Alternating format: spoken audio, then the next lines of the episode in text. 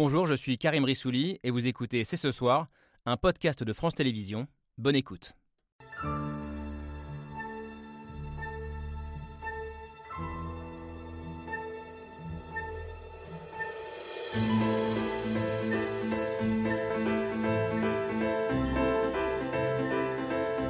Bonsoir à toutes et à tous, soyez les bienvenus sur le plateau de C'est ce soir. Ce matin, Dominique Bernard aurait dû retrouver la cité scolaire Gambetta d'Arras, retrouver son lycée, ses collègues, ses élèves, comme n'importe quel enseignant. Dominique Bernard, professeur de français assassiné par un jeune islamiste de 20 ans vendredi matin dans l'enceinte de son établissement. Au-delà de l'émotion, nous allons essayer ce soir de comprendre comment l'horreur et l'impensable ont pu se répéter. Huit ans après Charlie Hebdo, l'hypercachère ou le 13 novembre, sept ans après Nice, trois ans presque jour pour jour après Samuel Paty, liste malheureusement non exhaustive. C'est une question qui interroge en profondeur notre démocratie. Comment se défendre face au terrorisme islamiste sans renier nos valeurs? Qu'est-ce qu'un État impitoyable? Expression utilisée ce matin par Emmanuel Macron. La démocratie est-elle condamnée à une forme de faiblesse ou y a-t-il un chemin à trouver pour gagner cette bataille face à la barbarie? C'est ce soir, c'est parti. Lundi 16 octobre 2023, c'est ce soir avec Laure Adler pour m'accompagner ce soir. Bonsoir ma chère Bonsoir, Laure. Comment se défendre tout en respectant euh, les libertés individuelles et l'état de droit? Les deux sont-ils compatibles? On va essayer de- d'en débattre, de répondre à cette question ce soir avec nos invités euh, dans ce contexte euh, d'angoisse pour un grand nombre euh, de Français et en premier lieu, euh, on l'imagine, pour les professeurs. Bonsoir Christophe Nodin. Soyez le bienvenu, professeur d'histoire en, en collège. Euh, vous étiez donc euh, devant vos élèves aujourd'hui. Vous nous direz si vous avez réussi à trouver les mots. Euh, Vous avez aussi observé cette minute de silence euh, avec ce- aujourd'hui en, hommage à, à Dominique Bernard. Euh, dans une tribune publiée dans l'Obs, vous parlez d'une grande fatigue morale des profs. Euh, vous qui êtes par ailleurs, je le précise, l'un des rescapés des attentats du Bataclan euh, du 13 novembre 2015. Également avec nous Soren Stilo, bonsoir. Bienvenue, journaliste au Monde, spécialiste des questions de terrorisme notamment, auteur de cette euh, BD enquête La Cellule, qui raconte justement la course contre la montre engagée à l'époque entre les services français et européens de renseignement et le groupe terroriste du, du 13 novembre. Et l'une des grandes questions qui se posent ce soir après l'attentat d'Arras, c'est y a-t-il eu, oui ou non, faille, faillite, manquement des services de renseignement? On posera aussi la question à Eric Delbecq. Bonsoir. Bonsoir. Bienvenue, expert en sécurité intérieure, ancien conseiller au ministère de l'Intérieur, puis responsable de la sécurité de Charlie Hebdo après l'attentat de 2015. Euh, Vous publiez l'an dernier euh, ce livre, L'insécurité permanente, les causes de l'impuissance française, euh, publié au CERF, dans lequel vous avez une phrase dont on va débattre ce soir. Vous dites Rien ne manque à notre système sécuritaire, sauf le courage. Euh, pour ce débat, on voulait aussi avoir avec nous Anne Rosencher. Bonsoir, bienvenue. Directrice déléguée de la rédaction de l'Express, grande défenseuse de la laïcité, on en a beaucoup parlé ensemble. Ça fait longtemps que vous dénoncez une forme de déni, voire de lâcheté collective, le fameux pas de vague face à la montée de l'islamisme. Euh, la réponse à la barbarie doit-elle être purement sécuritaire ou passe-t-elle aussi par une grande prise de conscience collective? On va en débattre ensemble ce soir. Et puis je termine avec vous, Marie Dosé. Bonsoir. Indispensable pour débattre de la question que je posais tout à l'heure. La démocratie, l'état de droit, euh, est-ce un frein ou un obstacle à la sécurité Euh, Vous êtes avocate, figure du barreau de Paris, en pointe pour dénoncer les atteintes à l'état de droit depuis de nombreuses années. Et vous nous alertez aujourd'hui sur le risque du moment, de l'époque, en disant, en gros, hein, affaiblir notre état de droit, ben, ce serait euh, justement ce que cherchent nos ennemis. Euh, merci d'être là ce soir. Merci d'ailleurs à tous les cinq d'être là pour ce débat qui s'ouvre avec le billet signé Pierre Michel.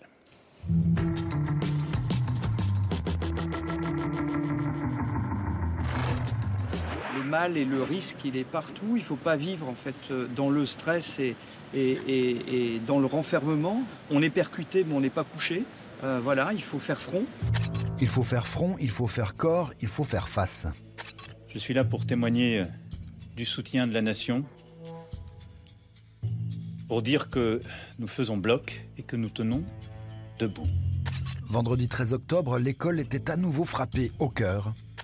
Plusieurs témoins ont entendu l'auteur crier Allah Akbar au cours de ces faits. Il était connu pour sa radicalisation. Trois ans après Samuel Paty, l'assassinat de Dominique Bernard, la sidération d'abord et puis rapidement une question. Comment nous protéger, les enseignants bien sûr, mais aussi tous les Français? Des dizaines d'attentats depuis euh, plus de dix ans euh, ont été euh, évités. Mais le risque zéro n'existe pas. Risque zéro versus des milliers d'individus. Il y a 4000 étrangers délinquants que je ne peux pas expulser du territoire national, alors même que je le veux. Peu importe leur ratio, bien sûr, c'est déjà trop. Il y a une victime, il y a un traumatisme profond à Arras comme dans toute la France. Et le message des gens, c'est On veut que ça s'arrête tout ça. C'est déjà trop, mais y a-t-il un risque d'en faire trop? Donnez-moi une seule bonne raison de conserver sur le territoire de la République française des gens qui sont de véritables bombes humaines. Pour respecter l'état de droit, euh, Jordan Bardella, Non, mais la de loi, droit- tout simplement. Il y a la loi, l'état de droit, mais visiblement ça bouge déjà. La ligne de fermeté est donc extrêmement claire. Expulsion euh, systématique de tout étranger qui sont euh, en effet considérés comme dangereux par les services de renseignement.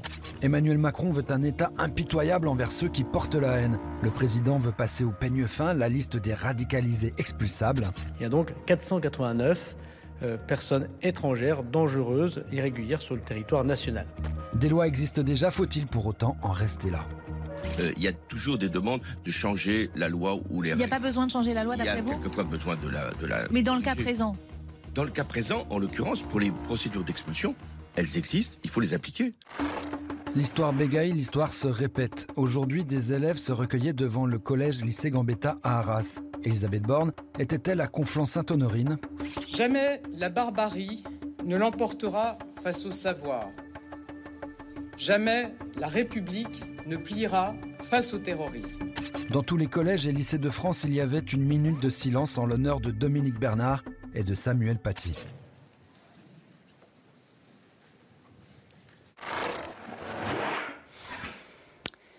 Et je vais commencer avec le, le professeur d'histoire, euh, Christophe Nodin. Euh, je disais, vous avez euh, enseigné aujourd'hui, vous étiez au collège. Comment est-ce que ça s'est passé avec vos élèves aujourd'hui? Alors, je, pourrais commencer par les collègues, en fait, parce qu'on a- Ouais. on avait une heure de... Ça a commencé par un, un temps Voilà. entre collègues. On a obtenu, obtenu de haute lutte, parce que c'était pas gagné d'avance, d'avoir un temps de de- d'échange, on va dire, de recueillement d'échange entre nous, alors les enseignants, la direction, la vie scolaire, les agents, tout ça, entre 8h et 10h, donc c'était vraiment le minimum. Et euh, c'était un peu compliqué au début, euh, on a eu du mal à s'y mettre et à discuter de ce qu'on allait faire avec les élèves. Finalement... euh, Parce que c'était ça l'idée, c'était de savoir ce que vous alliez dire aux élèves ou de parler entre ça, profs c'était les deux. En fait, de parler aussi entre nous, d'échanger, de, ça, de prendre des nouvelles. Hmm. C'était un peu, c'était improvisé, mais c'était très bien. Finalement, ça, voilà, on, s'est dit à la fin que chacun allait faire ce qu'il pouvait faire, comment il le sentait. Et euh, au moment de prendre les élèves à 10 heures, euh, bah, certains collègues n'ont pas pu, euh, ils Hmm. ont craqué tout simplement. J'expliquerai peut-être plus tard après pourquoi, mais Non, euh, dites-moi pourquoi. bah, en fait, c'est ce que je disais dans la tribune que vous avez citée, c'est qu'il y, a- il y a une accumulation euh, de fatigue euh, alors, physique, mais surtout morale, parce que on, a, on a des injonctions contradictoires. c'est, on nous demande, euh, quand on est prof, et moi j'adore ça, hein, je me, je me plains pas, j'aime beaucoup mon métier, mais quand on est prof, on va nous demander, quand il y a des attentats terroristes comme le 13 novembre et d'autres, euh, voilà, de, ou, ou Charlie Hebdo, euh, Hmm. euh, de, de- de- d'expliquer aux élèves, d'être devant les élèves, de faire front, etc. Et quand ça nous touche aussi, c'est-à-dire des collègues, on doit le faire aussi. Et on doit enseigner la laïcité, et on doit enseigner les valeurs de la République, etc.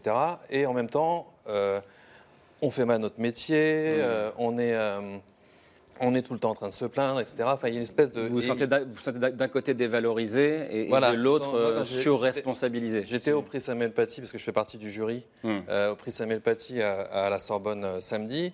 Il y a eu le discours de- du ministre et de- de- d'Elisabeth Borne.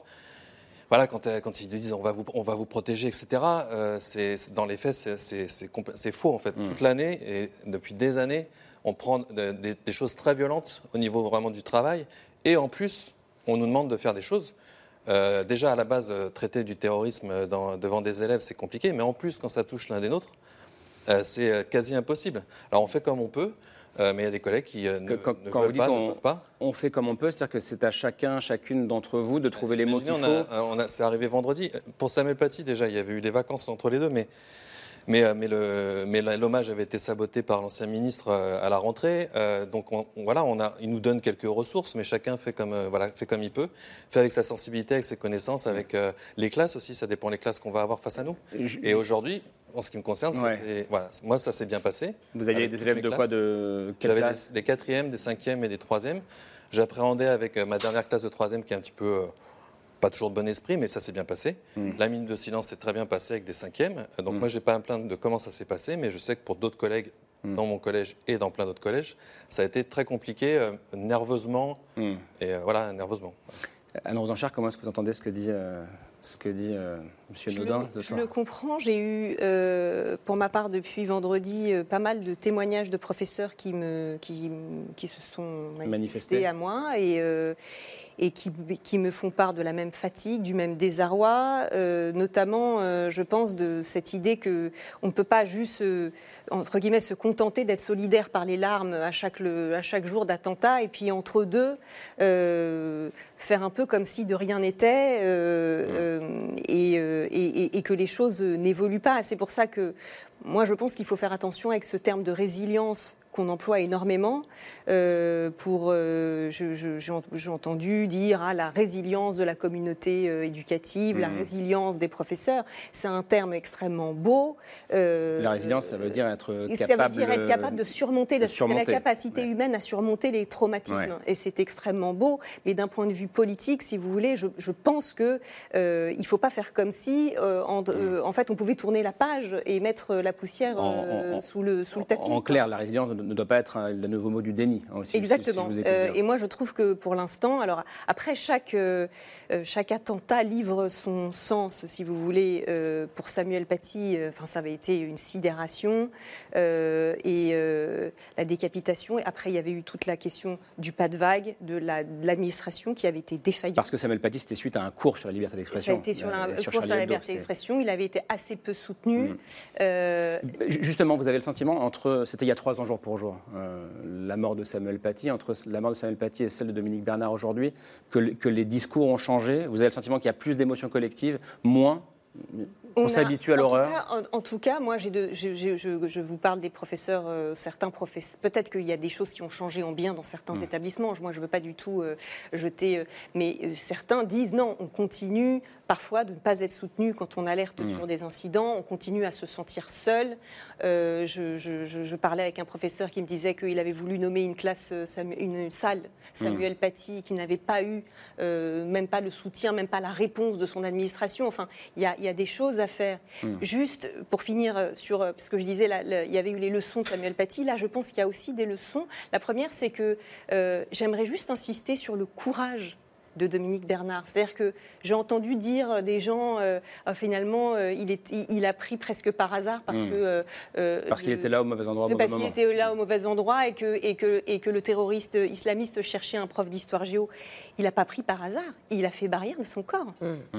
Euh, Ils étaient quelques-uns dans cette cour, pour, je- pour ceux qui ont vu les images qui étaient absolument insoutenables.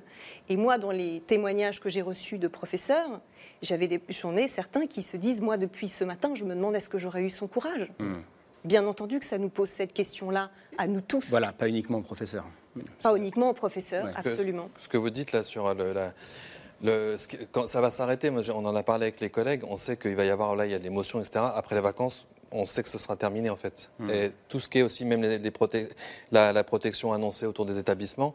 Et cette violence, en plus, on l'a subie euh, même en dehors. Enfin, c'est pas que sur les attentats, que c'est une, une violence qui est quasi quotidienne. Donc tout ça, quand je parlais de la, fa- de la fatigue morale, ça s'accumule. Mm. Et on, on dit voilà, on, nous- on nous, on nous traite, on nous, on nous traite mal, on va dire, l'institution, euh, pas que, pendant toute l'année. Et en plus, après, quand euh, il y a quelque chose qui nous touche directement comme ça, en tant que- qu'enseignant, on nous dit, ben voilà, vous allez être devant les élèves et vous allez faire ce que vous pouvez, on est avec vous, euh, et on- Mm. ça nous met une pression énorme.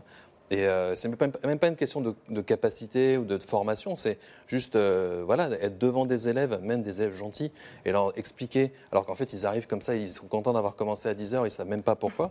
Ouais. Et nous on est là, et en fait, euh, ben, Je, je vais pas. faire tourner la parole et, et demander votre avis euh, aux, autres, mais juste, je me disais, est-ce que vous avez trouvé les mots ce matin C'est quoi les questions que vous ont posées vos élèves? En fait, il y a, alors, ça dépend des classes, mais en gros, euh, la plupart des élèves euh, pas trop, euh, avaient pas compris pourquoi il y avait tout ce foin. Et Ils ne comprenaient pas pourquoi certains de, de, de, de, de nos, de mes collègues ne les avaient pas pris. Mm.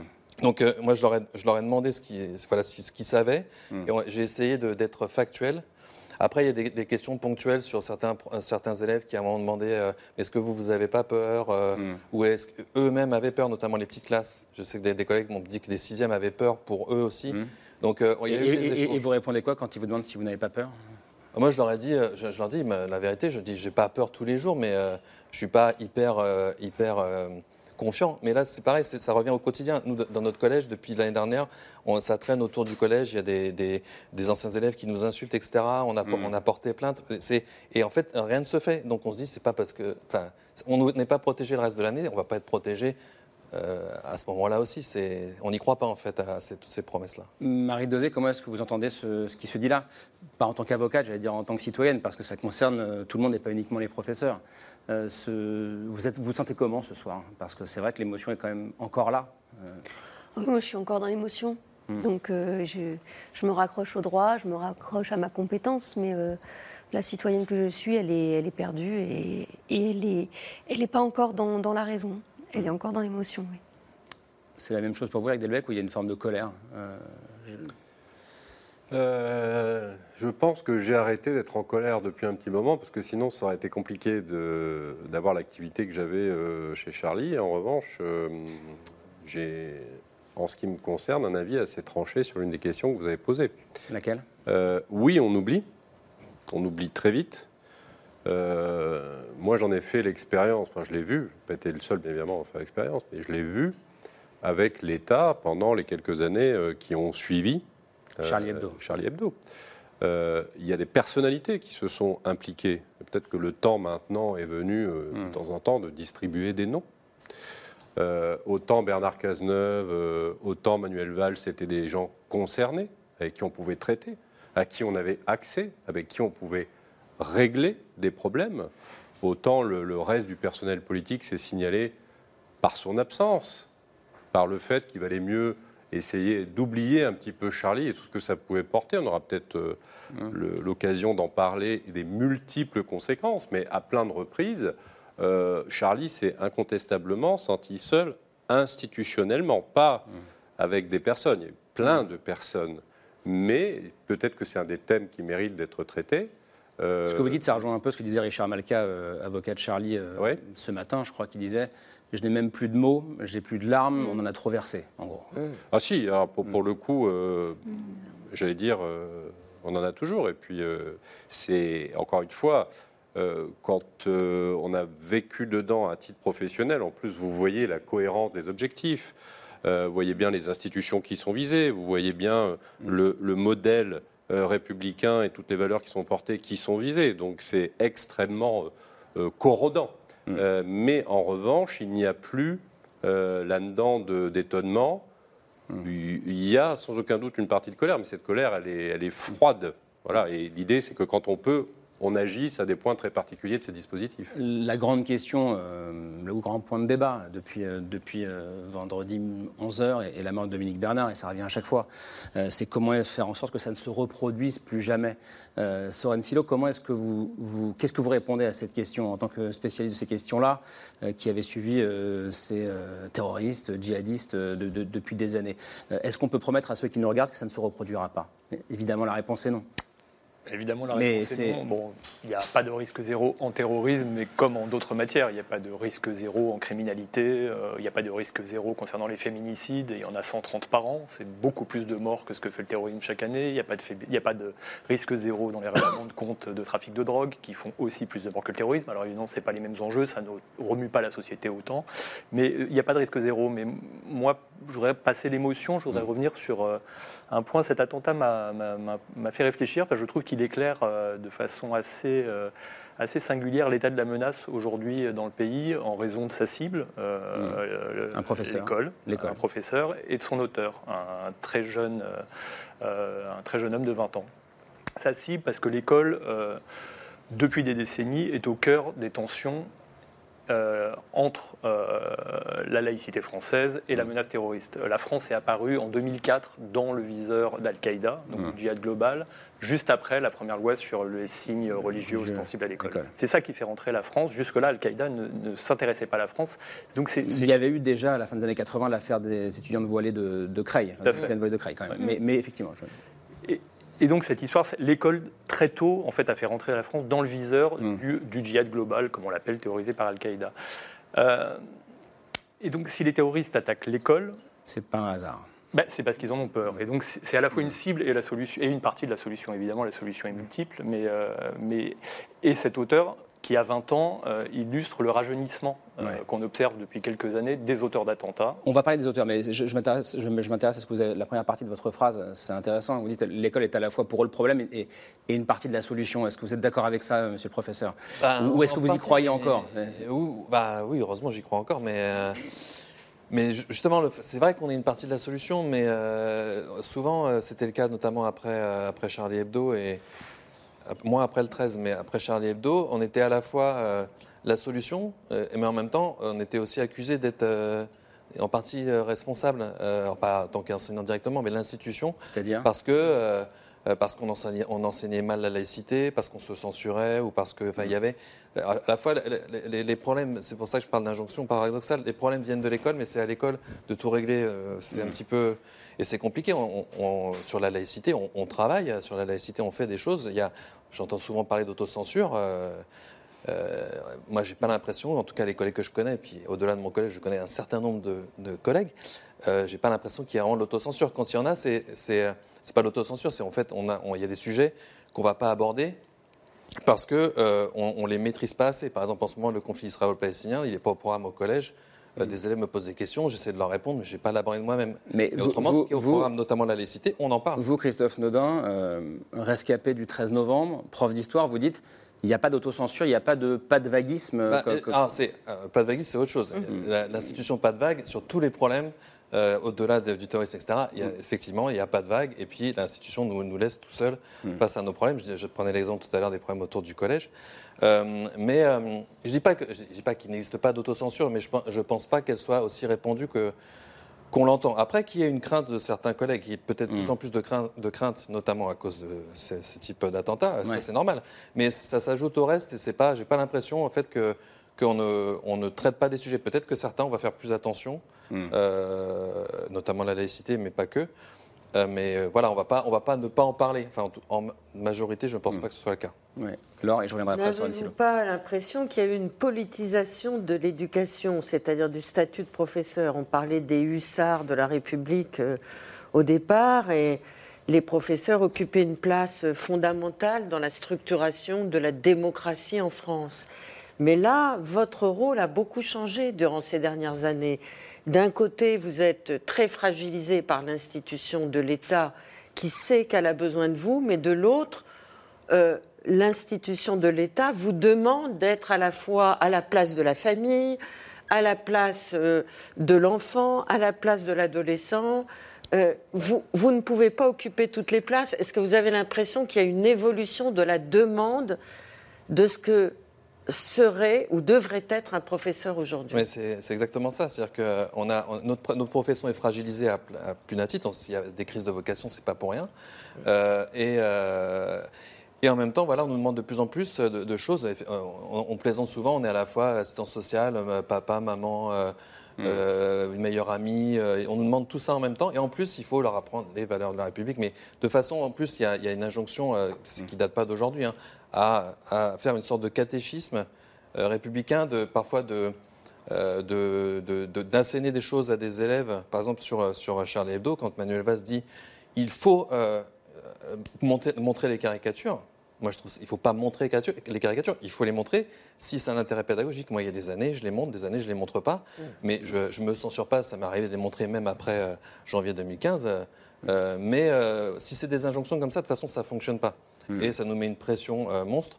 Et au bout du compte, ça ne marche pas. Mais c'est vrai qu'on nous demande de plus en plus de choses, tout en nous considérant, euh, au niveau de l'institution notamment, euh, de moins en moins. Donc à un moment, ça, ça, ça craque en fait. Ouais, sur ce point, Anne, Rose Enchère. Sur d'abord sur le point de l'école qui est visée euh, Mm. particulièrement par les islamistes, Mm. c'est très très juste. De manière générale, la laïcité est quelque chose qui est visé parce que euh, c'est justement cette, euh, c'est ce qui permet de faire barrière aux injonctions politiques des religions. Euh, et euh, l'islamisme, c'est l'islam politique. Donc ça n'est que injonction politique euh, et prétention à une norme qui serait supérieure à la norme, euh, euh, en l'occurrence en France, euh, de la République. Et comme l'école est, ce, cet endroit un peu sanctuaire où justement on dit, ben là vous allez laisser à l'entrée éventuellement ce que vous ce que vous, hmm. ce que vous ont dit vos parents, ce que vous avez appris, euh, euh, que sais-je, à l'église, à la mosquée, euh, et que vous allez juste écouter le temps de la connaissance, bien entendu que l'école est visée particulièrement dans une espèce de volonté de, hmm. de, prendre la main sur le, sur le façonnage, on va dire, des cerveaux. Oui, et, le jeune qui a, été, qui a tué Dominique Bernard, a, selon l'enquête, dit chercher, chercher un prof d'histoire. Alors, et voilà, pas n'importe quel prof. et c'était le deuxième point que je voulais dire, c'est que c'est qu'en plus, ça se concentre sur les hmm. profs d'histoire géo, Déjà parce qu'ils ont à charge de faire euh, l'EMC, c'est-à-dire l'éducation euh, euh, notamment civique, la, liberté d'expression, la laïcité, mais aussi l'enseignement de l'histoire. Vous, connaissez cette fameuse phrase d'Orwell dans 1984 qui dit Celui qui contrôle le passé contrôle le présent. et forcément, l'enseignement de l'histoire, l'enseignement d'un certain nombre, enfin, plein de choses, de l'esclavage, la colonisation, la Shoah, etc., ça, ça c'est Le conflit israélo-palestinien, disait Christophe oui, alors ça, euh, mais je, comprends qu'on ne mm. l'enseigne pas trop parce que c'est trop proche et peut-être. Euh, bon. Mm. Mais en tout cas, euh, tout ça, en effet, sont des. Alors, est-ce qu'il y a beaucoup d'autocensure? Les sondages disent qu'il y en a de plus en plus. En tout cas, que c'est massif chez les profs d'histoire géo. Il faudrait peut-être pas les laisser tout seuls. Mmh. Euh, et notamment, euh, déjà, il ne faut pas laisser toute seule l'école défendre la, laïcité. Ça n'est pas qu'un mmh. principe à l'école. Mmh. Euh, les parents d'élèves, la société civile, etc. On a tous un devoir vis-à-vis de ça. Mais aussi. Mais vous dites qu'il faut faire, faire, preuve d'un esprit de défense. Vous dites. Oui, l'esprit de défense. J'y crois énormément il va très très loin quand il s'agit de Dominique Bernard quand même, mais je pense que même sans aller jusque-là, nous avons tous un devoir de nous montrer solidaires parfois euh, dans nos attitudes, dans nos mots et dans, et dans la façon dont on réagit. Mais aussi, juste et je finis là-dessus, dans l'enceinte de l'école, ne pas laisser les profs d'histoire géo tout seuls. Euh, certains me rapportaient que pour les hommages à Samuel Paty, tout le monde regarde ses pieds et dit c'est peut-être aux profs d'histoire géo de s'en charger. Hmm. Bah ça, c'est pas très bien. Alors, juste pour ajouter, enfin, euh, il y a deux choses. Euh, L'État islamique, notamment dès décembre 2015, j'en parle dans mon bouquin sur le Bataclan, vise explicitement les enseignants. Donc c'est ce que vous dites. Hein. Mais les élèves, tout à l'heure, certains élèves euh, qui demandaient pourquoi, enfin, ils se demandaient entre eux pourquoi prof d'histoire était visé. Il y en a plusieurs qui ont répondu parce que vous enseignez la religion. Enfin, c'est leur façon de dire. Et donc ils sont parfaitement euh, conscients de ça. Après, pour les collègues, seuls les collègues d'histoire géo, c'est vrai que nous, on a plein de collègues de bonne foi qui nous disent, qui ne sont pas d'histoire géo, qui nous disent, bah, nous, on ne sait pas comment faire, c'est à vous de le faire. On ne va pas blâmer nos, on va pas blâmer et en plus, il y a plein de cas, euh, etc. Mais dire quand même que vous n'êtes pas les seuls à être euh, en première ligne là-dessus. Je, voudrais qu'on vienne sur la question de la, de la menace. Euh, c'est la deuxième partie de votre réponse, Soren Silo. Et puis après qu'on avance vers la question du débat, comment répondre à cette menace et sur la question de l'état de droit. Mais la menace, vous disiez, elle, a, elle a évolué et cet attentat en est l'illustration parce que c'est un jeune euh, Alors c'est un jeune du coup qui illustre assez bien l'évolution euh, des auteurs d'attentats depuis quelques années. Il y a un rajeunissement mais qui est vraiment spectaculaire. Hein. Mm. Beaucoup d'auteurs entre 18 et 20 ans. Mais, même sur la CIE, pour revenir en effet sur l'école, moi ce qui m'a frappé euh, après c'est que c'est presque un attentat chimiquement pur, qui, qui, met quasiment à nu l'intention du djihad, du djihad sunnite. C'est-à-dire? Ben, C'est-à-dire que beaucoup d'attentats ont été corrélés à une situation géopolitique, mm le, euh, la guerre en Syrie, les bombardements de la coalition française contre l'État islamique, à une actualité, la republication des caricatures de Mahomet, à une rumeur, euh, le cours de Samuel Paty, où il aurait, selon une rumeur qui a été déformée, euh, demandé à des étudiants de sortir, etc. C'était toujours corrélé à une actualité. Là, rien Cet attend-là, il ne visait même pas l'enseignant qui l'a assassiné, il visait l'école. Et tout ça hors d'un contexte géopolitique. Il n'y a plus d'État islamique en Irak et en Syrie. C'était pas lié au, conflit euh, à Gaza, puisque visiblement le processus de cet attentat avait commencé avant mm. euh, l'attaque du Hamas. Euh, ce n'est pas, pas ce qu'a dit le ministre de l'Intérieur. Hein, mais mm. il y a un contexte. En tout cas, on n'a pas. Il y a un contexte qui est plus coloré, mais le processus de radicalisation avait commencé avant. Et, donc voilà. Et donc ça, ça presque annule l'intention terroriste. Parce qu'on a, on a, l'école. On a un jeune, c'est l'école qui est visée, et on a un jeune terroriste islamiste qui sort de cette euh, école. et qui n'est pas lié euh, à une organisation terroriste. Ce qui, et ce qui pose d'ailleurs la question de comment est-ce qu'on lutte contre ce type d'assaillants de, ou de terroristes. Eric Delbecq, comment est-ce qu'on fait aujourd'hui quand on n'est pas lié à un organisation Déjà sur le, diagnostic, effectivement, on a toujours essayé d'analyser euh, finement, il faut le faire, c'est tout à fait nécessaire, la part de l'influence des événements géopolitiques, de ce qui se passe à l'extérieur de notre pays, et, et ce qui incube hein, au sein de notre propre pays. Alors c'est euh, une, alchimie subtile, mais j'ai tendance, moi, à le voir davantage comme une décantation. C'est-à-dire que plus on avance dans le temps, plus finalement, on n'a pas besoin euh, forcément des, des béquilles géopolitiques. Il n'empêche que tout ça va globalement dans le même sens et que de surcroît, nous, on a des modes euh, très français, très occidentaux, mais très français de concevoir l'articulation des menaces. Et le débat est toujours intéressant sur le fait de savoir si on a affaire à des organisations structurées, quelle est la part de l'extérieur, quelle était la part de Daesh, quelle est la part d'Al-Qaïda, quelle est la part euh, de ce qui est produit sur notre propre sol. Et en fait, euh, ça met tout, tout, simplement en échec notre manière de penser parce que le djihadisme, l'islamisme est par définition un mouvement de l'ère des réseaux. Donc tout ça est quand même beaucoup plus horizontalisé, il y a beaucoup de collaboration. Donc effectivement, on, part en chasse de réseaux, et souvent de réseaux d'acteurs, plus que de grandes organisations. Mais c'est ce, ce, qui rend la lutte difficile. Oui, mais c'est bien pour ça qu'on a un problème de philosophie générale.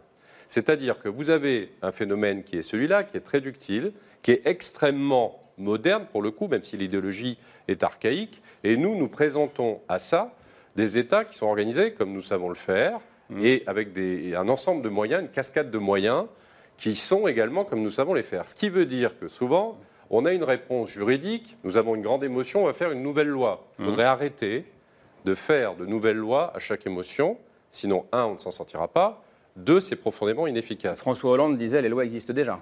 Ah bah, il suffit de les appliquer. Euh, oui, enfin, comme d'autres, ils ont, ils ont, contribué à en créer. Mais qu'aujourd'hui, il faudrait à minima faire un, un diagnostic en disant, chers amis, on va se calmer, on va voir ce qui est nécessaire, ce qui ne l'est pas, là où il y a des aménagements cosmétiques à faire, là où on a des trous dans la raquette. Et je parle, euh, j'allais dire, pour, pour parler aussi à la place de tous les opérationnels qui sont les premiers à dire si on pouvait arrêter cinq minutes de faire des lois, ça serait pas mal. Et par ailleurs, j'entends mmh. là-dessus, mais on, ouais, non, on va échanger là-dessus. C'est pour ça que moi je suis allergique quand on parle d'internement administratif, des fichiers S ou des trucs comme ça. Ça n'a en plus aucun sens opérationnel, à part celui de détruire l'état de droit. Et c'est pas un sens opérationnel, c'est un sens fondamental. Donc pour le coup, là, on se. On ça, ça veut dire quand on entend toute la journée, on a vu sur les chaînes d'infos, euh, Emmanuel Macron veut panier passer au peigne fin tous les fichiers S. Ah, ça, c'est autre chose. Ça, ça a du sens. C'est-à-dire que, encore une fois, mais on en reparlera parce que ça, on ne peut pas le tailler à l'emporte-pièce, si on estime que la législation, de ce point de vue-là, ne nous permet pas en anticipation, quand on est dans l'ordre du renseignement, quand on, euh, on a des profils dangereux, d'essayer de faire en sorte qu'ils n'agissent pas. C'est une autre question. Moi, j'étais simplement, pour commencer, sur le fait que ce que j'ai entendu depuis trois jours, pourquoi on n'internerait pas les fichiers S, mmh. c'est stupide. C'est un outil la fiche S de renseignement. Mmh. Ça n'est pas. Et juste, je, terminerai mmh. avec un argument, mais qui me paraît capital, parce que ça revient aussi sur des choses qu'on a dit. Nous ne sommes pas, en fait, prêts pour cet esprit de défense. Les administrations, la plupart, elles renaclent au dispositif de prévention et d'anticipation. Un certain nombre de chefs d'administration estime que ça ne rentre pas dans les indicateurs et les tableaux Excel. Donc, tout ce qu'on devrait faire en termes de prévention, on ne le fait pas. Et je note que le pas de bougisme, le pas de vaguisme, tout ce que vous voudrez, mmh. est inversement proportionnel à la pyramide hiérarchique, c'est-à-dire que plus on monte vers le haut, plus on a pas de vaguisme. Hmm. Donc ça, c'est peut-être une chose qui serait intéressante sur laquelle il faudrait revenir. juste, l'avocate euh, Marie sur ce que vient de dire euh, Éric Delbecq. Est-ce que vous êtes d'abord d'accord avec cette, euh, ce premier point qui était de dire on devrait faire une pause dans les nouvelles lois, euh, un attentat à une loi, ce n'est plus possible aujourd'hui, et ce, ce, ce, qui a été dit aussi, c'est-à-dire qu'on a aujourd'hui l'arsenal suffisant pour lutter contre le terrorisme islamiste? En tout cas, je suis tout à fait d'accord avec ce qui vient d'être dit, oui, et, et je pense que c'est c'est toujours vertigineux, de constater à quel point, à chaque drame, on, croit pouvoir le résoudre en légiférant encore et toujours. Et d'ailleurs, euh, là, j'étais quand même assez surprise de, constater que euh, on raconte un peu n'importe quoi. Quand on nous explique que dans l'absolu, euh, cette personne-là n'est pas expulsable, c'est pas vrai. C'est pas vrai. Et, ce qui m'inquiète, c'est qu'on entend euh, de la part de ministres, euh, du gouvernement, alors que les textes sont très clairs. On entend, pour être précis, on entend depuis trois jours, il n'est pas expulsable parce qu'il est arrivé en France avant l'âge de 13 ans. Oui, mais c'est pas vrai. Le texte dit que l'expulsion est possible si la personne adopte des comportements de nature à porter atteinte aux intérêts fondamentaux de la nation. Je rappelle quand même que une expulsion n'a rien à voir avec une condamnation judiciaire. On peut être expulsé et on est expulsable sans avoir été condamné nécessairement par une cour d'assises ou par un tribunal correctionnel. Donc c'est une mesure administrative et encore une fois, la seule protection absolue contre l'expulsion, c'est la minorité.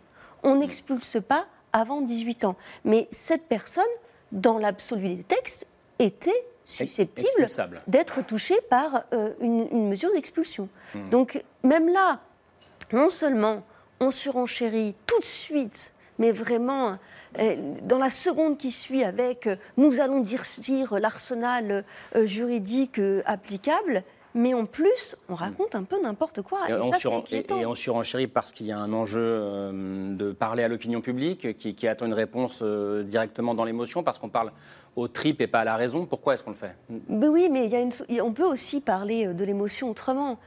Moi, j'ai été très gênée sur une chose. Ça, c'est la première fois que je le, que, que je le décèle. Euh, Jusque-là, effectivement, on était dans une surenchère. C'est-à-dire, il faut, il faut euh, une nouvelle loi, il faut être plus dur, il faut être plus répressif. Mais là, ça va plus loin. Lorsqu'un ministre de l'Intérieur vous dit, mais on va arrêter de respecter la jurisprudence européenne euh, parce que finalement, moi, je préfère être condamné par la Cour européenne et donc je préfère violer la Convention européenne des droits de l'homme plutôt que d'exposer euh, une population à un risque euh, sécuritaire. C'est là, ça y est, la- la- le palier est franchi. L'état de droit euh, est malmené par de tels propos. Et je pense que c'est exactement, c'est exactement ce que veulent Mm. euh, ces, ces- ces personnages. Donc pour moi, c'est un échec. Vous dites, vous, Marie-Dosé, et, et je le disais, vous, vous, vous pensez, réfléchissez à ces questions depuis longtemps. C'est la première fois pour vous que l'état de droit est malmené à ce point par quelqu'un qui est au pouvoir. Mais dans les mots, dans les mots en tout cas, c'est la première fois que 24 heures ou 48 heures après un attentat, on nous explique qu'on préfère finalement, ou en tout cas qu'on assumera le fait de violer la convention qu'on a nous-mêmes signée. Mm. Voilà, là c'est quand même une surenchère verbale qui est très très très inquiétante et contre laquelle il faut lutter, je le pense vraiment. Oui, si vous avez réagi, Delbecq. Oui, je, je suis toujours attentif aux questions que vous posez. Alors, je- j'essaie d'y revenir sur euh, pourquoi, effectivement, on ne pourrait pas euh, prendre d'autres directions. Je vais vous citer deux exemples qui sont peut-être des pistes et qui sont quand même un témoignage de notre administration, de notre haute administration et de comment elle fonctionne de manière pavlovienne. Je dis même pas qu'ils s'en rendent toujours compte, mais c'est pavlovien.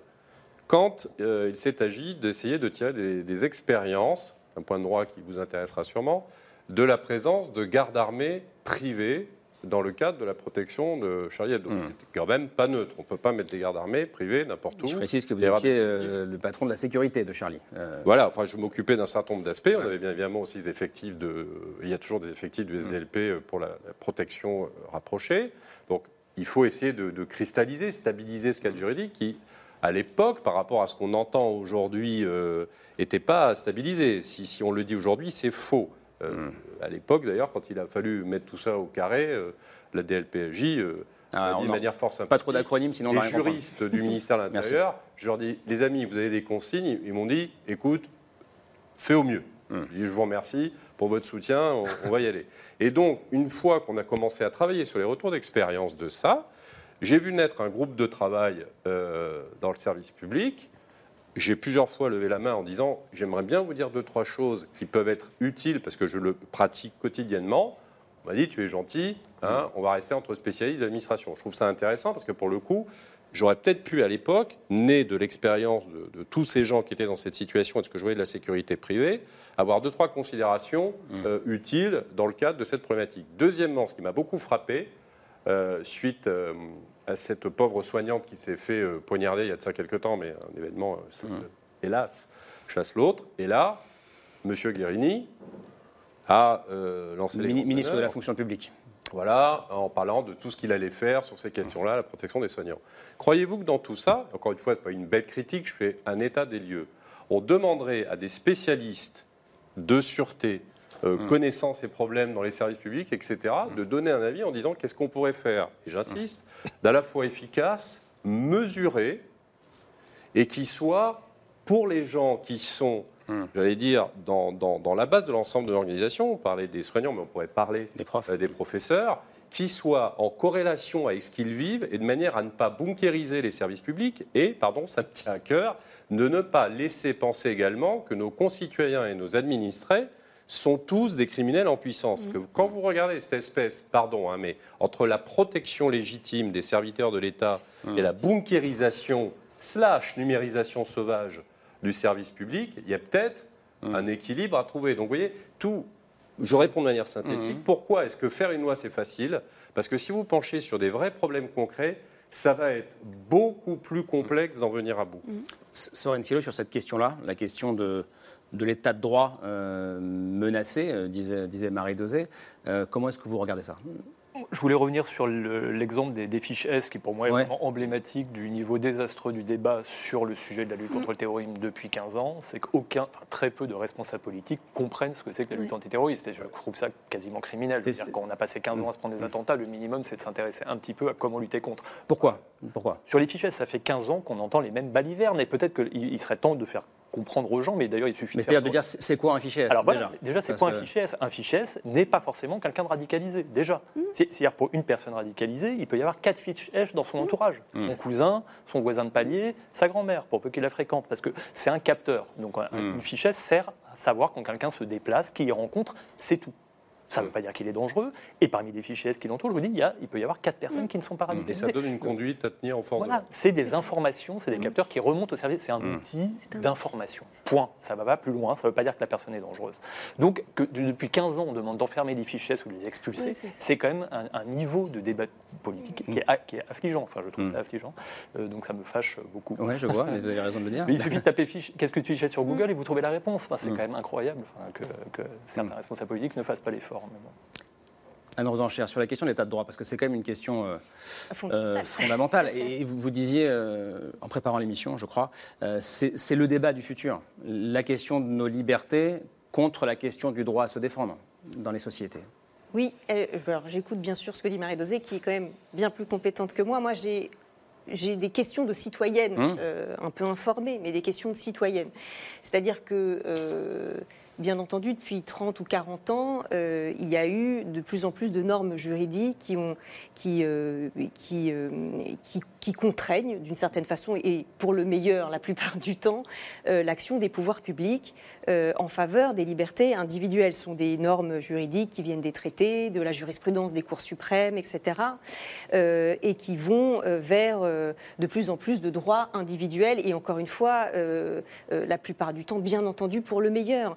Euh, la question qui va se poser forcément à toutes les démocraties qui sont prises dans, ce, dans, cette, question du terrorisme, c'est euh, toujours euh, est-ce que, que- comment est-ce qu'on arbitre finement entre les droits fondamentaux dont vous parliez et euh, la possibilité d'une action publique? Alors nous, ce qui est simple, c'est qu'on a une constitution qui, de Mm. toute façon, s'applique au-dessus de tout le reste. Mais la question qui est posée en ce moment par certains, c'est est-ce que la démocratie ou l'état de droit n'est pas, euh, n'est pas intrinsèquement trop faible face, face à ce type de Je menace ne crois pas qu'on puisse dire ça. Je pense Je- qu'elle peut être trop faible si elle se désarme et si elle considère qu'elle ne peut plus rien faire parce qu'elle est accablée Mm. par tout ce que. Voilà. Mais c'est, pour moi, ça va vraiment être ce dosage-là fin qui sera la question au, au milieu. Quand je demande si elle est trop faible euh, ou pas, évidemment, je pose la question, mais c'est c'est une question qui peut se poser.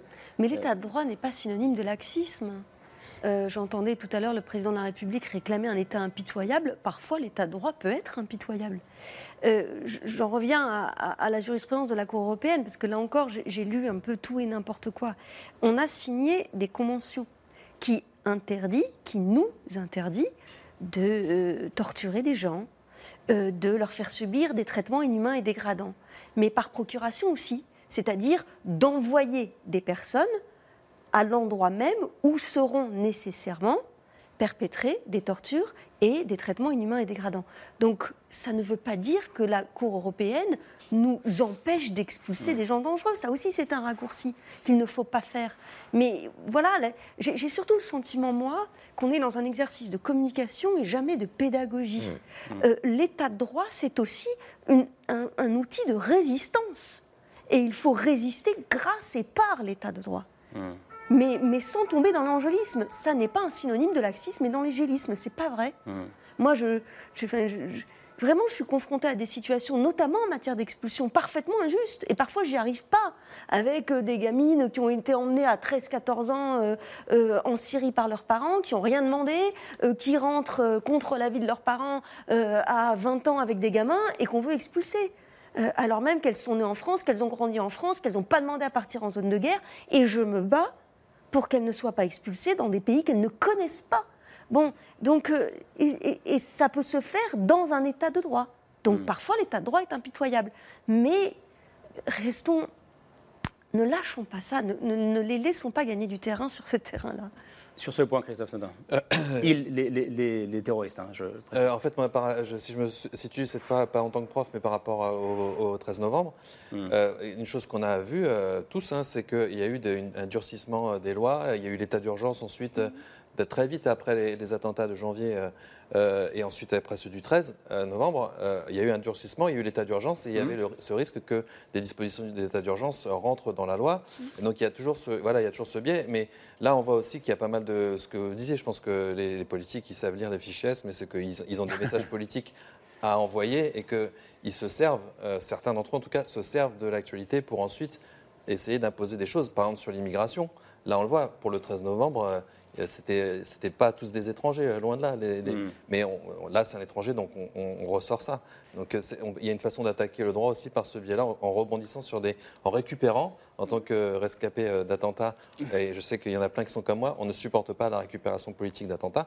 Bah là on est en plein dedans en fait. Et, et on, on pourrait euh, parfois se dire l'inverse. On pourrait se dire, quand on a vécu un attentat, ce qui est votre cas, euh, et ben, quelque part, l'état de droit, c'est un peu le cahier de nos soucis. Je, le- je le dis. euh, Ça peut être le cas sur, euh, pas c'est le cas, c'est le cas de certains rescapés, oui, mais globalement, on peut avoir un choc. et- mais quand on prend un petit peu de recul, Hmm. en tout cas ceux que je connais, un certain nombre, euh, c'est une façon de, de- de manipuler, de se servir euh, Hmm. de ça qui, voilà, qui fait pas plaisir. Soren Silo, vous vouliez réagir aussi euh, Oui, non, c'était pour dire que enfin, la, la justice antiterroriste française est déjà la plus sévère d'Europe. Enfin, on peut pas La faire- plus sévère d'Europe Avec les- avec l'Angleterre, peut-être, mais on ne peut pas faire plus. Enfin, pour comparer une, ado- une association de malfaiteurs terroristes, donc on n'est pas sur un assassinat. Une association de malfaiteurs terroristes, ça peut être quelqu'un qui a fait un aller-retour en Syrie ou qui a imaginé faire un attentat. C'est passible de 30 ans de prison en France, ce qui est une très grosse peine. En Allemagne, c'est 10 ans. Et en Belgique, c'est beaucoup plus bas aussi. Enfin, on, a, on a une justice antiterroriste extrêmement répressive, extrêmement sévère, on ne peut pas faire plus. Donc là, de ce point de vue-là, il n'y a pas grand-chose à changer, on ne va pas faire de nouvelles lois. On a passé beaucoup de lois pour améliorer euh, les moyens techniques et humains des services de renseignement. Ça va être difficile d'aller plus loin sans passer dans un état de surveillance euh, permanente. Et la menace a évolué. Enfin, Aujourd'hui, elle, est beaucoup- elle est quand même beaucoup plus difficile à détecter. Mm. Avant, on était sur une menace projetée, très coordonnée, des groupes qui échangeaient sur Telegram, etc. On pouvait à la limite les infiltrer et euh, démanteler des réseaux. Aujourd'hui, on le voit, c'est des passages à l'acte relativement isolés et soudains. Et juste sur ce point, donc, ce- cet homme qui a tué Dominique Bernard, euh, il a, il- c'était impossible de l'arrêter si, si on pose la question très- de manière très, très naïve et très directe. Il Est-ce qu'il y a une faille? Il, était re- il, était, il avait été signalé déjà euh, pour des comportements à l'école. Il avait tenu des propos, son, son signal avait été remonté, une fiche S avait été construite, il y avait eu, les services avaient un peu checké le Pour des truc. propos, pour l'instant. Mais c'était un lycéen, hein, et c'était des propos. Et en France, on ne condamne pas les gens pour ce qu'ils pensent, on les condamne pour des actes. Donc il était surveillé, la, la surveillance avait été désactivée, et en juillet 2023, très récemment, il y a eu un signalement comme quoi il, était, il entretenait une correspondance avec quelqu'un de considéré assez inquiétant, un détenu pour terrorisme, et qu'il avait intensifié sa correspondance avec son frère, qui lui aussi est détenu pour terrorisme. Un, un suivi a été réactivé, il avait même été contrôlé, etc. Après, on ne peut pas contrôler les gens 24 heures sur 24, euh, y compris quand ils rentrent dans leur chambre à coucher. Il avait été surveillé, il avait été contrôlé, on n'avait rien trouvé d'incriminant à ce moment-là. Et après, prendre un couteau et décider de passer à l'acte, du jour au lendemain, c'est imprévisible. Donc, euh, Eric Delbecq, ouais. Oui, des, des comme lui, on en a des dizaines ou des centaines. C'est-à-dire des gens dont, si vous voulez, à part sortir sa boule de cristal en disant je suis Madame Irma, je vais te dire s'il va passer à l'acte ou pas, on ne sait pas beaucoup. Sur la question de, la justice antiterroriste, non seulement c'est une des plus sévères d'Europe, mais c'est une de celles qui marche le mieux. Globalement, le- le- les juges antiterroristes font bien leur travail. Les services de renseignement, ça aussi dans le débat, je vais moi aussi faire ma petite inflammation pendant quelques instants. Euh, on a des services de renseignement qui globalement font bien le job. On peut toujours trouver, euh, quand il se passe quelque chose, au lieu de regarder les dizaines et les dizaines qu'ils ont euh, empêchés, on regarde ce qui s'est produit. Ah, qu'est-ce qu'ils foutent les mecs euh, toute la journée C'est pas possible. Donc, ne parle pas des globalement- 48 attentats déjoués, mais on parle de celui qui malheureusement n'a pas été tout à fait. Donc globalement, ce dispositif marche plutôt bien. C'est en fait un dispositif de crise. Et quand on a affaire à des djihadistes, quand on a affaire à des terroristes islamistes, tôt ou tard, l'État en vient à bout. Et il en vient à bout avec les spécificités effectivement de la matière terroriste et avec un État de droit qui effectivement quand il le veut, peut être dur, parce droit, ça ne veut pas dire mou, ça veut dire où il y a le moins de place à l'arbitraire. Donc c'est quand même très différent. Ce que l'on fait passer pour de la mollesse, c'est généralement le fait que des gens qui devraient l'appliquer dans toutes ses rigueurs quand ils doivent le faire, ne le font pas. C'est une question de courage politique ou de courage sociétal. Premier point. Deuxième point, là où on a un problème, c'est quand on a des provocations dans l'espace social, sociétal. Comme vous dire. C'est-à-dire que c'est beaucoup plus difficile aujourd'hui de traiter une provocation issue de la galaxie des frères musulmans, provocation visant à venir à bout de nos valeurs, que de traiter quelque chose lié à l'antiterrorisme. Notre problème est là. C'est-à-dire C'est-à-dire Rappelez-vous l'affaire du Burkini ou de tout autre sujet de cette nature. C'est beaucoup plus ennuyeux de savoir quoi en dire juridiquement que un phénomène terroriste, un acte terroriste dans lequel la machine antiterroriste va se mettre en œuvre. Je vous donne un autre exemple. Vous savez qu'une majorité euh, de, de, de contenus que vous pouvez trouver sur Internet, au lieu de concerner euh, un islam qui serait un islam tout à fait euh, paisible, compatible avec les valeurs de la République, concerne des contenus salafistes, des contenus liés à l'islam politique, vous faites comment pour lutter contre une masse numérique à vocation totalitaire Ça, c'est des vrais sujets. Oui, c'est des vrais sujets. Voilà. Et- Et, là, l'encadrement euh, juridique de tout ça est plus problématique. Mais notre problème n'est absolument pas, encore une fois, ma conclusion, dans notre droit lié à l'antiterrorisme ou dans l'état de droit lui-même. Tout ça, c'est, pardonnez-moi, c'est bullshit. C'est bullshit, mais la question qu'on peut se poser, si je vous écoute, c'est est-ce que euh, ces euh, multiplications de messages euh, salafistes ou, ou- ou haineux euh, finissent par provoquer des passages à Oui, l'acte? Oui, mais Ouais. comment? La, la question, c'est comment tarir la source, ou en tout cas la réduire. C'est ça le sujet. Marie-Josée, vous êtes d'accord avec ça? Oui, bien sûr, tarir la source, mais je, je repensais à ce que vous disiez tout à l'heure sur la prévention. Mhm. C'est-à-dire que lorsque dans un lycée, un collège, on est inquiet par euh, quelques mots, quelques bribes de mots, le comportement d'un élève, euh, on fait remonter cette information. Et très souvent, effectivement, la réponse, c'est la surveillance. Mais moi qui suis régulièrement dans les maisons d'arrêt et, et dans les centres de détention, je sais le travail, par exemple, qui est fait aujourd'hui dans ce qu'on appelle les CAIR, les quartiers d'évaluation de la radicalisation, dans les QPR, les quartiers de prise en charge de la radicalisation. Alors trop tard, parce que l'infraction est commise, parce qu'ils sont condamnés, mais je me dis que n'ont-ils pas rencontré tous ces gens, les référents cultuels, les psychologues, les psychiatres, les éducateurs spécialisés, que n'ont-ils pas rencontré tous ces gens avant? Et c'est vrai qu'il y a Pour ne pas être en retard. oui, en tout cas pour, euh, pour travailler ce qui a pu alerter et peut-être l'empêcher, en tout cas l'empêcher de grandir.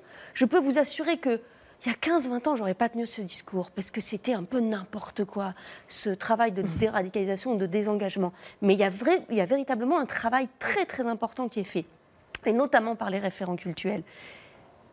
Quel dommage que ceux qui sont en train de basculer ne les rencontrent jamais. Ne les rencontrent jamais avant que le basculement ne devienne une tentative d'infraction qui leur permettra de les rencontrer mais en détention provisoire. Tarir la source, c'est ça, la- c'est ça ce qui vient d'être dit. Oui, oui, c'est non, mais bien sûr. C'est-à-dire que ce que disait Soren est, est très vrai. Euh, le- la loi antiterroriste, je crois qu'elle fonctionne et qu'elle est, qu'elle est assez euh, même rigoureuse en France. Mais lutter contre le terrorisme, ça n'est pas que l'affaire de la loi antiterroriste. Mm. C'est bien entendu avant lutter contre tout un écosystème, tout un séparatisme qui va euh, nourrir et potentialiser euh, la menace. Euh, après, en effet, vous ne pouvez pas avoir quelqu'un dans la tête de chacun pour savoir à quel degré de radicalisation il est et quand est-ce qu'il va passer à l'action, s'il passe à l'action. Donc, bien entendu que le, le- le combat doit être mené en amont. Euh, et, et ça, c'est alors c'est pour ça qu'on on parle là euh, d'un combat peut-être parfois juridique. Et on a de quoi faire. On a une loi sur le séparatisme qui a été votée quand même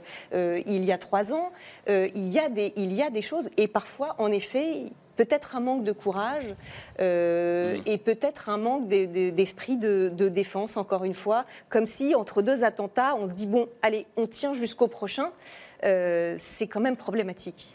Cet esprit de défense, euh, Christophe Nodin, euh, est-ce que vous trouvez qu'il est, euh, qu'il a- qu'il progresse depuis, euh, depuis 2015, depuis le, le- le 13 novembre, euh, autour de vous, ou est-ce que vous trouvez au contraire qu'il régresse?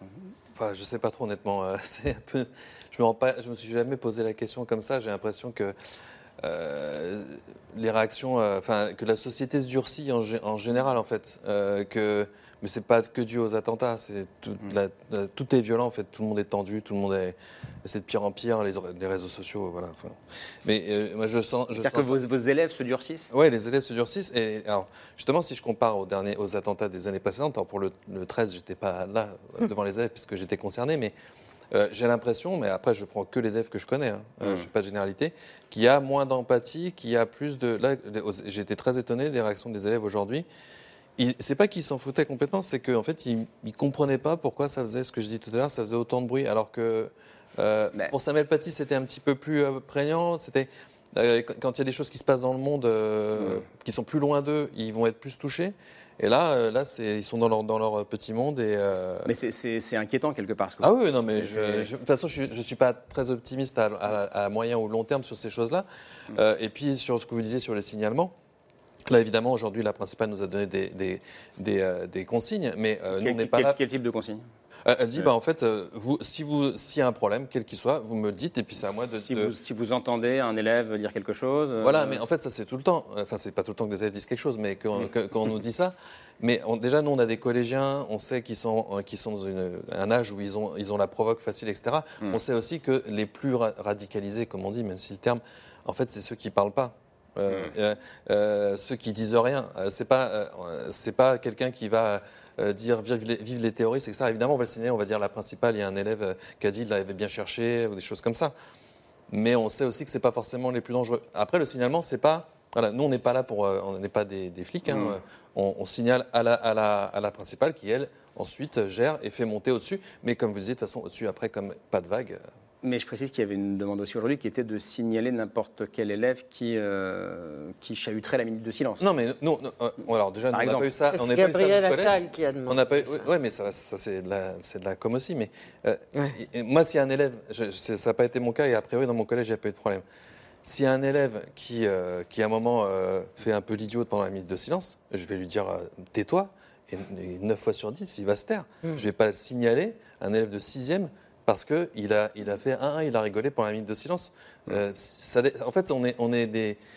On est, on est sur le terrain, on connaît, les- on connaît nos élèves. En plus, ce pas des élèves qui tombent, on les voit tous les jours depuis euh, Mm. le début d'année, etc. On sait quand il y a un élève qui fait un peu de provoque, et on le sent. Et si on n'est pas sûr de nous, on en parle aux collègues, on en parle à la direction, et puis ça monte. Mais un- si, si on signale tous les élèves qui font une petite provoque ou Mm. qui font un petit euh, ricanement à tel moment, on s'en sort pas. Et, et même pour les, ceux qui doivent gérer les signalements, ils vont perdre leur temps. Je crois qu'il faut faire confiance à la confiance. Bah, et ouais. notamment aux élèves et aux professeurs et leur redonner toutes leurs valeurs. Mais j'avais une question à vous poser. Euh, Dominique Bernard a été assassiné devant son propre lycée et pas à l'intérieur de son propre lycée. Celui qui l'a assassiné a demandé à trouver un professeur d'histoire et de géographie. C'est comme s'il y avait une chaîne. Et moi, j'ai très très peur que cette espèce de banalisation de l'assassinat va conduire peut-être, je- je- j'espère évidemment que non, mais à une espèce de...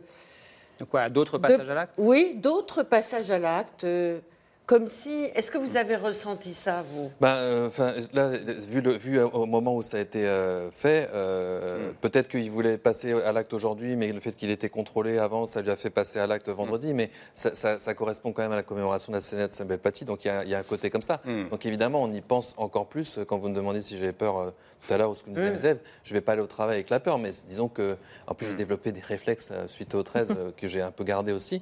Donc je suis plus vigilant. Euh, et c'est clair que là, il y a, on se dit plus. C'est aussi pour ça, je pense que beaucoup de collègues, plus qu'on on le pensait, ont craqué aujourd'hui. C'est parce qu'on se dit, là, euh, il y a, il y a peut-être plus encore de danger qu'avant. Hmm. Euh, Il y a les- le phénomène de. Voilà, on- on- voilà, je- Il y a quelque chose que, que j'essaie de comprendre, ce que vous disiez avec Delbecq tout à l'heure. Je suis plutôt optimiste parce qu'on arrive toujours à bout d'une menace terroriste. Euh, et, et, et- et Soren Silo, vous dites, on est à la fin du creux de la vague. Donc, donc j'ai- Ouais. Vous voyez Ah, mon C'est pour interrogation ça que je parle bien, je parle bien de, de terrorisme, c'est-à-dire que je veux dire par là qu'on est des États quand même très structurés. Quand il y a des actes de violence comme ça, on sait, avec plus ou moins de difficultés, arriver à s'en rendre maître, et que en revanche, le danger qui est plus insidieux et qui est plus compliqué pour un État et une société, c'est ces phénomènes de radicalisation massive à plus ou moins bas bruit. C'est pour ça que moi j'avais appelé ce livre que j'avais fait sur les salafistes les silencieux. Mhm. Pourquoi? Parce que les silencieux, c'est à la fois quelqu'un qui ne fait pas de bruit, et c'est également ce petit objet qu'on met euh, Sur, euh, sur une arme sur une arme Pour pour, tuer que sans le bruit. tir se fasse sans bruit. Donc euh, je, oui, je suis allé au bout de Mm. ma logique. Je voulais juste dire une chose qui, qui va dans le sens du, du propos, c'est que j'aime beaucoup cette idée, je la partage. Moins il y a d'autorité dans une société, autorité, je dis pas autoritarisme, et plus on fait des lois. C'est quand même intéressant. Mm. Ça prouve bien que finalement, quand il n'y a pas d'autorité naturelle qui s'exerce, effectivement, ça me paraît, moi, je veux dire, c'est c'est le sens commun. Vous avez un, un gamin un peu provoque qui dit maintenant tu arrêtes ton cinéma deux minutes, on n'est pas obligé de tout de suite monter dans les tours. Et par rapport à ce que vous disiez, moi je crois justement que la loi doit régner partout, tout le temps. Alors là où j'ai une petite nuance avec vous, c'est que je pense que le, le phénomène de, la, de, de radicalisation est tel que, quelle que soit la qualité du travail que font les gens, ça devient très compliqué quand on a les gens en prison. Et que la question, c'est qu'il ne devrait même pas y avoir des espèces de bassins de radicalisation dont on, sait où ils sont, on sait comment ils fonctionnent, mais on ne veut pas venir en bout parce que vous comprenez, c'est compliqué, parce que euh, ça va lever des boucliers, parce qu'il y a des clientélismes électoraux locaux, parce que vous voyez que tout notre problème est de courage ou de fonctionnement de société. Il n'est pas véritablement juridique, il n'est pas lié au fait qu'on vienne offenser l'état Il est de quoi droit. Il, il est lié- politique, il sociétal est politique, sociétal, Collectif. moral, collectif. Et j'insiste sur un dernier point qui est très technique, c'est que si on veut faire de la prévention et de l'anticipation, il faut s'en donner les moyens, mais pas simplement financiers. Encore une fois, il faut que les structures administratives, je le redis, hein, c'est estiment que la vie des gens est plus importante que le respect de tableau Excel pour faire plaisir à son ministère. Ça, c'est un truc capital. Ce que je dis a l'air grave, ça l'est. C'est-à-dire que dans les têtes, ne pas oublier Charlie, ne pas oublier le Bataclan, ne pas euh, oublier les Samuel enseignants qui Paty, sont morts, Bernard. c'est exactement comprendre que tout cela, comme on disait il y a un vieux temps, a des droits sur nous. Et les droits, c'est le temps que nous allons passer à mettre des véritables priorités devant des indicateurs et des procédures qui vont réconforter tout le monde. Vous êtes d'accord avec ça, sur la, la, la bataille est avant tout culturelle et sociétale euh, et n'est plus juridique aujourd'hui. Et c'est important de, de le dire ce soir. hein, votre Bah, le- sentiment aussi? Oui, il n'y a pas de réponse simple à la menace terroriste. On n'en viendra jamais complètement à bout. C'est une menace cyclique. Enfin, elle existe depuis des siècles. hein. Je veux dire, ça, ça saurait. Même si le les opinions veulent des réponses simples, évidemment. Mais... Évidemment, enfin bon, on voit bien que c'est des cibles qui reviennent et régulièrement. Ce qu'il faut, c'est en effet assécher euh, le substrat euh, idéologique, Idéologique. la source, comme disait, comme disait, euh, comme disait Marie. Et c'est pour ça qu'on on revient à l'école. Évidemment, pas l'école seule. On ne peut pas laisser l'école seule face à ça, mais il faut aider l'école, la renforcer. Si l'école est ciblée à ce point frontalement par le terrorisme, c'est bien qu'elle est la principale menace pour ces gens-là. Et donc, c'est l'école qu'il faut aider, la cible et la solution. Enfin, je reviens un peu à ce que je disais tout à l'heure. Marie Dosé, sur ce point-là, vous, êtes. euh, quand on entend euh, ce que dit Anne Rosencher, ce, qui a été dit aussi, c'est-à-dire qu'il y a un, un besoin de sursaut moral euh, dans ce pays et, euh, et- et d'arrêter de, de fermer les yeux sur ce qui se passe. Est-ce est-ce que- est-ce que, vous sentez vous aussi qu'il y a des formes de lâcheté à droite, à gauche? Oui, oui, j'en suis persuadée.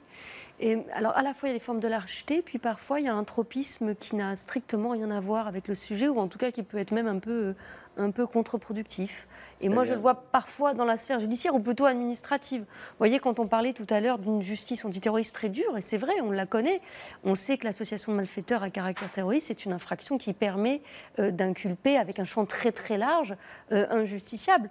Euh, Aujourd'hui, en France, euh, des mesures d'expulsion sont prises face à des personnes qu'un magistrat instructeur n'a pas mis en examen, n'a même pas placé sous le témoin assisté, et qui sont partie civile contre leurs propres parents dans le dossier euh, instruit par un juge d'instruction antiterroriste. Donc ce que je veux dire, c'est que ce procès qui est tout le temps fait en, en laxisme, ou en tout cas cette, cette demande incessante de, de, de- de plus de lois pour plus de dureté, c'est non seulement contre-productif, mais ça ne correspond pas à la réalité. Et ensuite, évidemment, oui, je suis d'accord avec tout ce qui vient d'être dit euh, Mhm. juste avant, mais je pense qu'il Alors faut... pourquoi cette inflation de réassurance politique depuis 48 heures? C'est pas moi qu'il faut se poser cette question. C'est peut-être à Anne Rosencher qu'on peut la poser. peut-être, non, pas mais, moi.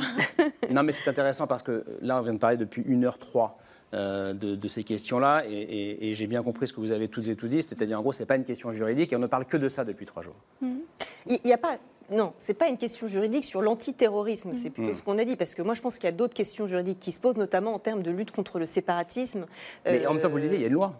Il y a une loi, mais il y a peut-être euh, il y a peut-être d'autres choses à faire, euh, enfin et, et d'autres choses à appliquer. Non, parce qu'on on a dit que ça, ne- ça- ça n'était pas la peine d'ajouter des lois sur les lois, etc. Mais qu'il y a des choses à appliquer parfois et d'avoir le courage de les appliquer.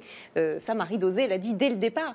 Euh, donc, euh, donc on peut pas dire, on peut pas balayer euh, d'un revers de la main la question juridique. Euh, et par ailleurs, après, bien sûr, il y a une question, il y a des questions politiques, il y a des questions de société, encore une fois, d'esprit de défense, de mais je dirais quand même que, euh, enfin, dans, dans, dans, dans cet amas de pessimisme, Bah, il y avait un peu d'espoir par là-bas. hein. euh, non, mais je, Je dirais quelque chose après. Non, mais d'abord, euh, euh, je, je- je pense qu'il y a quand même quelque chose qui continue de fonctionner euh, dans le modèle français. Voilà. Et le fait qu'on, malheureusement, qu'on soit euh, cible comme ça, parfois, il y a des gens qui disent ah bah c'est parce que en fait la laïcité nous nous fait être des cibles, il faudrait abandonner un peu plus. Moi, je pense que c'est parce qu'elle continue de fonctionner qu'elle fait peur aux islamistes. Il faut Et redire que- le courage de Dominique. Bernard, comme vous l'avez dit en début Et d'émission. que, en effet, et, Il y a et beaucoup je veux redire le courage Bernard, parce que disons. je pense que la question du courage est une question qui se pose dans nos sociétés. Euh, du courage, euh, comme Dominique Bernard, personne ne sait s'il l'aurait. Euh, mais la somme de nos petits courages, Mm. en revanche, ça peut faire déjà des grandes choses. Mm. Donc c'est une question, en vérité, centrale Mm. De savoir comment est-ce qu'on revalorise le courage. euh, C'était un très beau mot de la fin, mais je vais Mm. quand même vous laisser parler, Eric Desbeck, rapidement. Je voulais juste dire qu'il y avait sans doute des, des, hum, niveaux de lisibilité dans l'acte politique. Et parfois également, les politiques ont tendance à faire quelque chose qui nous étonne, c'est de profiter par des annonces dont on peut parfois euh, douter, dire qu'un problème est là, alors qu'ils savent très bien que eux, ils le visent par la même, par cette déclaration politique, qu'un problème d'application. Je pense que les gens qui ont fait ces, ces déclarations, je pense que Emmanuel Macron, Gérald Darmanin, savent très bien que c'est une question d'application, et dans le fond, c'est ce qu'ils parlent, ce dont ils parlent, mais ils ne peuvent pas le dire véritablement, parce que quand le président parle d'État profond, il a raison, il existe, et ça n'est pas que Ce qu'on une- appelle un État profond, ce serait donc en gros une administration tellement forte qu'elle refuse d'appliquer les décisions en- politiques. en tout cas, dont, dont l'obésité administrative et les réflexes sont tels que pour la forcer, pour le meilleur, pour le pire, c'est compliqué, et que là, ils sentent bien aussi que sur cette question liée à la lutte antiterroriste, il y a un sujet.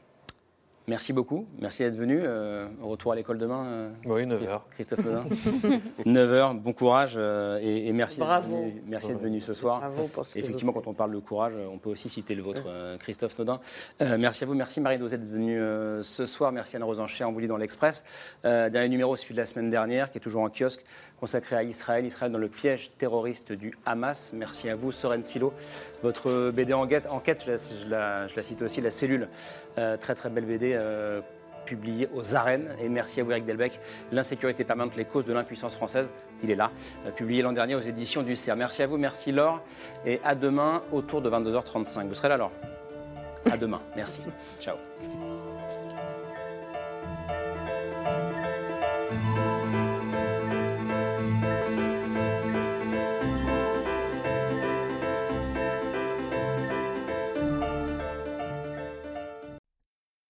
C'était C'est ce soir, un podcast de France Télévisions. S'il vous a plu, n'hésitez pas à vous abonner. Vous pouvez également retrouver les replays de l'émission en vidéo sur France.tv.